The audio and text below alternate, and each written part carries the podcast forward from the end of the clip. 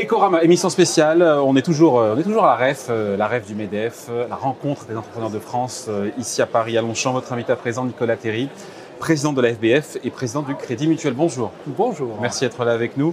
on a eu la Première ministre qui est venue nous voir et qui vous a dit qu'il y a des entreprises qu'il fallait réduire leur consommation d'énergie de 10% dans les prochaines semaines. Est-ce que l'effort pour vous est acceptable pour le secteur bancaire? Ah, J'ai aucun doute. Oui, faut le faire, faut le faire rapidement. Et d'ailleurs, le Crédit Mutuel Alliance Fédérale a un plan stratégique depuis 2019 et on s'était donné, et on s'est donné comme objectif de réduire notre propre consommation de 30% en 5 ans. Vous voyez, euh, et on a fait moins 21 en 3 ans. Donc 10% en 2 ans, c'est parfaitement faisable. Et j'ajoute que le secteur financier doit aussi agir pour aider ses clients à se transformer. On a une révolution industrielle à mener pour nous rendre résilients sur le plan climatique. Alors c'est brutal une révolution industrielle. Hein. Ça consiste à mettre à la poubelle du capital non résilient sur le plan climatique et à le remplacer par du nouveau capital. Et de ce point de vue-là, tout le secteur financier français est mobilisé.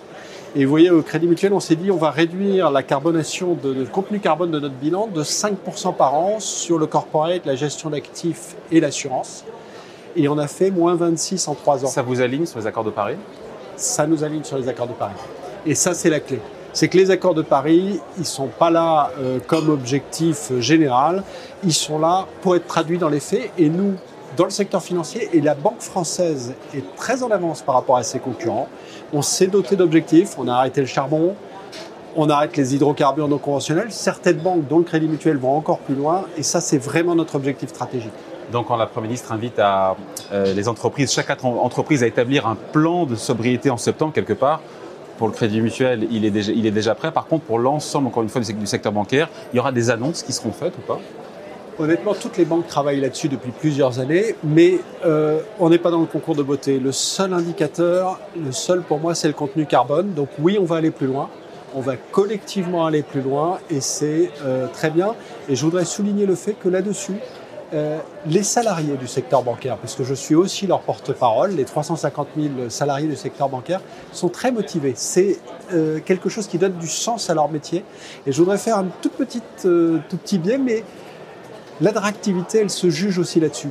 C'est que les jeunes viennent et peuvent venir aussi dans le secteur bancaire parce qu'ils savent que c'est un levier de transformation. Et c'est important de souligner. On sort d'un été, Nicolas Thierry, qui est calamiteux évidemment. Euh, on a eu la canicule d'un point de vue climatique, on a eu la sécheresse, on a eu les, euh, les feux de forêt. Qu'est-ce que vous répondez à ceux qui disent que les banques françaises n'en font pas assez pour le climat, au-delà des objectifs? Il y a des objectifs, mais d'ailleurs, qui vérifie les objectifs? Qui vérifie, encore une fois, que les engagements sont tenus? Alors, évidemment, les ONG vérifient. Pour les entreprises à mission comme le Crédit Mutuel, nous avons un organisme tiers indépendant qui vérifie la réalité de ce que nous faisons, et je trouve ça très bien. Donc développons aussi les entreprises à mission. Et puis collectivement, euh, je le soulignais tout à l'heure, les banques françaises vont beaucoup plus loin que leurs concurrents dans la décarbonation de l'économie. Et à quel euh, moment aucune banque française ne financera des projets de forage sur du gaz ou du pétrole? Alors, le Crédit Mutuel a dit qu'il arrêtait de financer les nouveaux projets gaz et pétrole. Donc ça, on l'a dit, on l'assume. Mais ce qui compte, c'est de transformer c'est que les entreprises qui aujourd'hui, dans le secteur énergétique, mais aussi dans le bâtiment, mais aussi dans le transport, sont carbonées, eh bien nous les financions pour transformer leur modèle. Et je crois que notre métier, c'est effectivement d'aller très vite, très fortement, et de donner les moyens financiers à nos clients de se transformer. Un dernier exemple, le logement. Vous voyez bien qu'aujourd'hui, euh, on a des millions de logements qui doivent être plus efficaces sur le plan énergétique. C'est 18% de nos émissions. Le Crédit Mutuel distribue le prêt avance rénovation, c'est-à-dire qu'en gros, on vous finance tout de suite, vous faites tous les travaux et vous remboursez euh, au moment de la vente ou de la succession de votre logement. Et je pense que ces mécanismes-là, eh ben, il faut qu'on les développe et qu'on les diffuse. Donc, pas de fierté, parce que le seul juge de paix, c'est est-ce qu'on va arriver à une économie française et mondiale qui n'émet plus de carbone? Parce que le risque climatique, c'est une phrase qui est de vous, hein, que j'ai retrouvée, le risque climatique est aussi risque financier. Expliquez-nous ça. Parce que ça paraît souvent distingue les deux. Hein. Je vais vous donner un exemple. L'assurance habitation. Aujourd'hui, nous avons euh, une sinistralité, c'est-à-dire des, gens qui ont des problèmes dans leur assurance habitation, parce que l'argile s'est desséchée, que les sols se fracturent et que ça crée des fissures irréversibles sur un certain nombre de logements. Eh bien, ce fait-là, c'était une éventualité, c'est devenu un risque avéré. Et je pense qu'aujourd'hui, dire le climat, c'est un risque avéré dans tous les secteurs d'activité, personne n'en est exempt.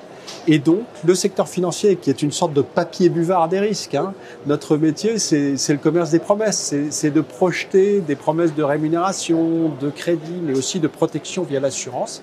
Eh bien, nous voyons bien que les promesses changent de nature et que le changement climatique est une réalité. Les primes d'assurance, tiens, au passage, Nicolas Thierry, elles vont augmenter ou pas du fait, encore une fois, de, des canicules, des, incendies, des, de la sinistralité sur les primes d'assurance habitation Il faut s'attendre.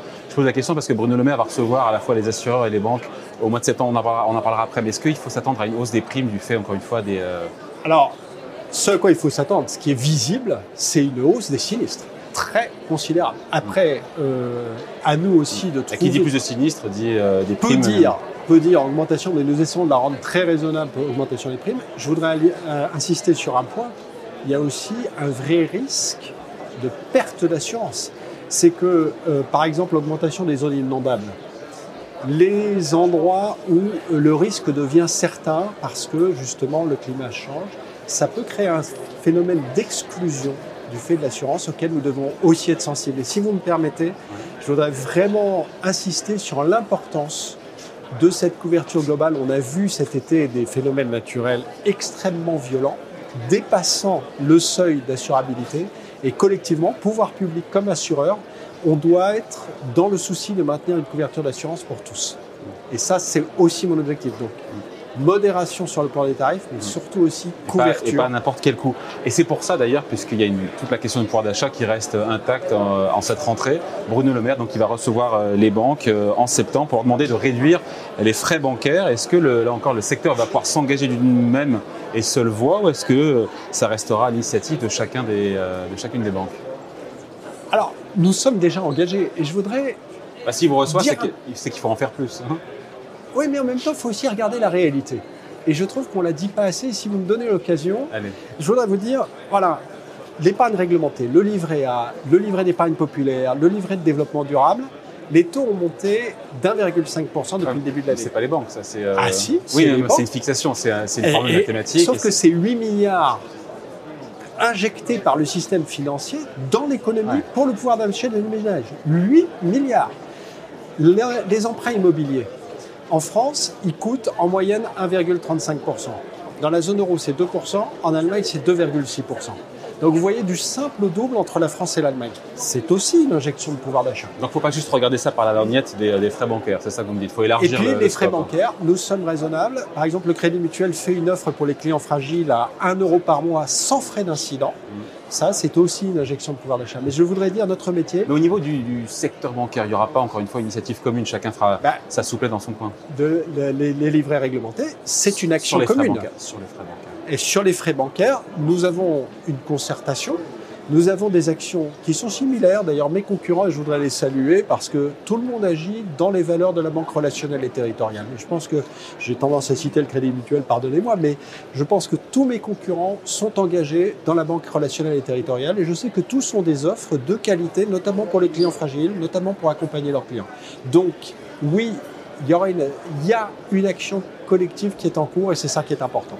J'ai vu qu'en Espagne et en Hongrie, euh, les gouvernements comptent, réfléchissent à appliquer, voire même sont assez avancés, des taxes exceptionnelles sur plusieurs secteurs, notamment les banques. Est-ce que c'est une idée qui vous fait frémir eh, C'est une idée qui est déjà appliquée. 24 milliards d'impôts sur les sociétés. Ma surprise, c'est par exemple que le crédit mutuel. Tout le monde paye l'impôt sur les sociétés, c'est pas une taxe spéciale. Alors, pas tout le monde. Non, enfin, ceux qui payent, ceux qui font des bénéfices. Et qui font des bénéfices en France. Et je trouve qu'il faut aussi rappeler que le secteur financier est un secteur qui contribue beaucoup à la collectivité et nous en sommes fiers parce que c'est important, j'allais dire, de contribuer au bon fonctionnement de l'économie dans laquelle on agit. Mais sincèrement, euh, nous sommes un très grand contributeur. Nous avons des résultats élevés jusqu'à présent et donc nous payons beaucoup d'impôts. Et simplement, je pense qu'il faut aussi regarder la contribution réelle et concrète aujourd'hui. Vous voyez, le Crédit Mutuel n'est pas dans le CAC 40 et il est le troisième ou quatrième contributeur à l'impôt sur les sociétés. Donc j'ai tendance à dire, nous faisons le boulot, nous sommes fiers de le faire. Combien de, bénéfices en 2021 Eh bien, Crédit Mutuel Alliance Fédérale a fait 2,1 milliards de bénéfices et Crédit Mutuel Arkea 360 millions, ce qui veut dire qu'on aura un résultat du groupe Crédit Mutuel aux alentours de 2 milliards et demi.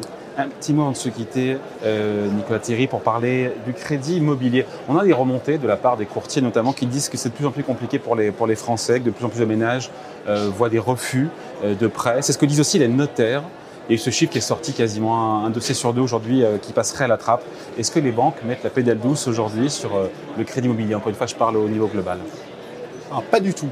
Nous accompagnons pourquoi, il y a, pourquoi il y a cette, petite musique Alors, on a un problème technique, c'est qu'il y a un taux plafond pour le crédit immobilier. Le taux d'usure qui a été 2,57% sur 20 ans. Voilà, alors il a été revalorisé de 17 points de base quand le taux de rémunération de l'épargne a été revalorisé de 150 points de base. Donc il y a une dissonance aujourd'hui. Donc c'est la faute au taux d'usure qui est trop bas. Qui en tout cas ne tient pas compte des conditions actuelles de refinancement. Et donc je pense que la montée des taux a été très rapide, très brutale, et euh, ce taux a tardé à s'adapter. Et donc, il faut trouver un mécanisme temporaire. Vous indirectement des refus de prêt, puisque après, on cherche la nous, cause. Nous appliquons les règles. Et les règles, c'est que nous prenons les taux de refinancement des banques, l'assurance emprunteur, le coût de la caution. Et c'est vrai qu'aujourd'hui, ce taux plafond constitue pour un certain nombre d'emprunteurs un obstacle. Alors, des discussions Donc il faut réformer le taux d'usure, il faut l'actualiser plus rapidement, il y a un décalage dans le temps aujourd'hui. Il y a un décalage dans le temps, il y a un problème conjoncturel, nous avons des discussions en cours avec les autorités, j'espère que ces discussions se concluront. C'est ce qui vous empêche en tout cas de distribuer peut-être plus de crédit. Encore une fois, je parle de l'ensemble de la profession là pour le coup. Je pense qu'en tout cas, on a un marché immobilier qui fonctionne bien, qui est sûr, et ce taux constitue un problème conjoncturel et on doit le régler. En tout cas, c'est mon souhait.